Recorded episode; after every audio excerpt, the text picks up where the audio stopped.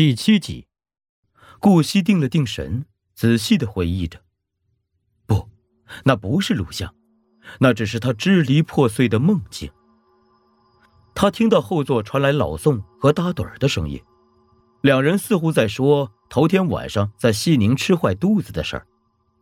顾惜扭头，瞄了一眼驾驶座上正在专心开车的顾北，他的大脑慢慢活了过来，眼前的一切。终于变成了某种可以被理解的事实。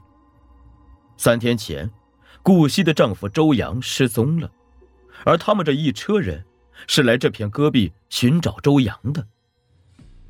在无人区寻人，听起来似乎很讽刺，但他必须得走这一趟。三月二十七日，周二，顾惜早上一醒来就发现周阳不见了，他拨打周阳的电话。无人接听。清晨六点四十五分，顾惜照常坐上去大兴校区的校车。当天，他要给大二和大三的学生上八堂选修课。可直到他下班回家之后，周阳一直没有出现。三月二十八日早上，顾惜依旧联系不上周阳，这很反常，因为自打两人相识以来。周阳从来没有这么长时间不告而别过。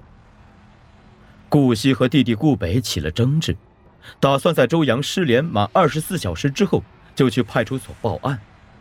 顾北却觉得他小题大做了。你俩是不是吵架了呀？顾北在电话里试探着问。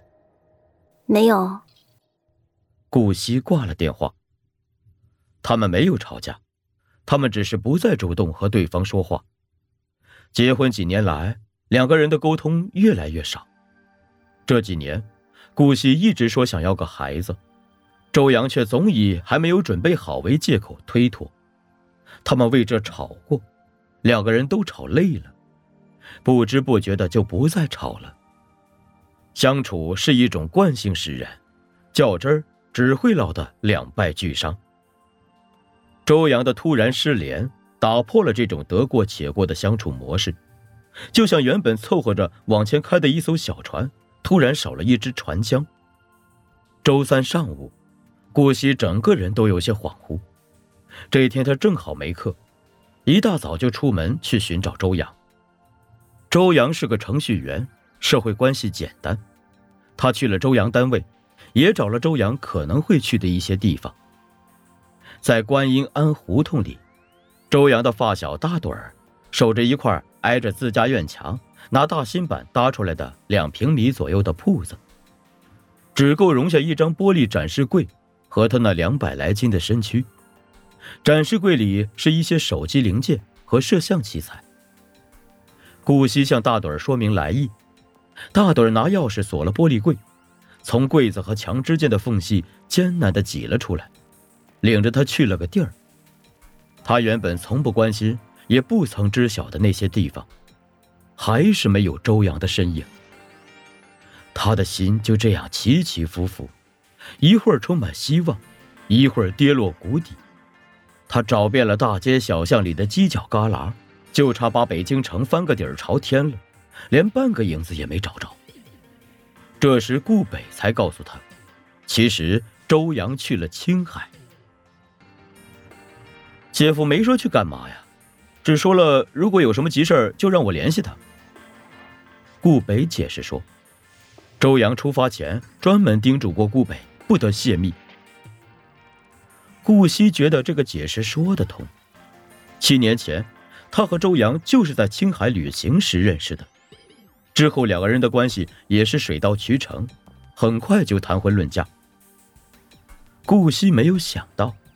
激情和好感会在日复一日的生活中飞速的耗尽，但到底是什么原因导致他和周阳的关系变成现在这样的，他自己也说不清楚。因为鸡毛蒜皮的琐碎吗？似乎是，又似乎不是。因为他想要孩子，而周阳不想要吗？似乎是，也似乎不是。在这个七年之痒的节骨眼上。周阳突然不告而别，他可能是想去两人第一次见面的地方寻找什么，挽回什么，也可能是想去和过去的美好回忆告别，画上句点。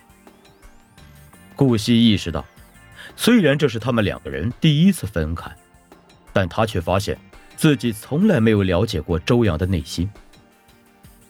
七年的时光如白驹过隙，他们在日常生活中形影不离，但心却已经如两粒浮尘，在人世间被风吹散。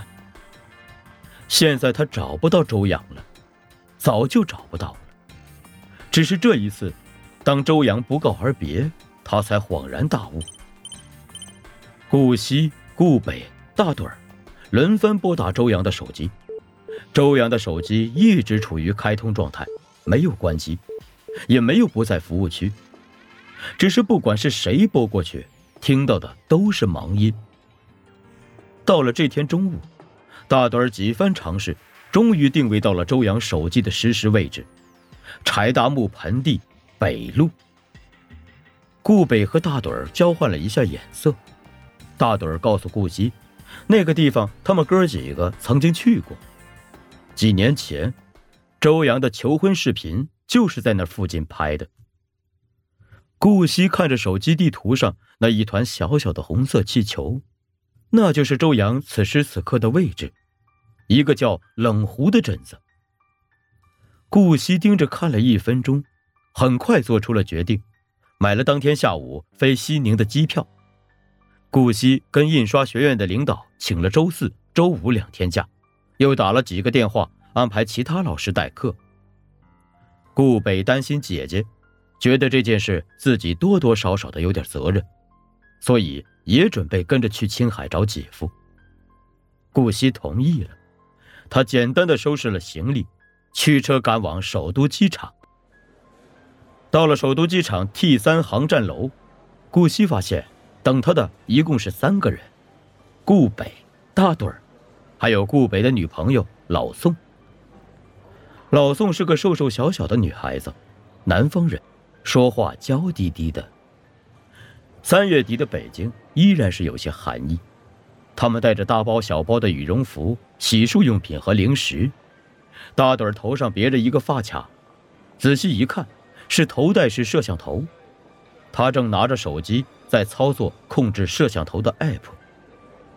顾惜问：“你们这是去度假还是去找人？”顾北连忙立正站好，大盹儿也收起手机，两个人异口同声的陪着笑脸应道：“找人，找人，姐。”当晚，一行四人抵达西宁曹家堡机场。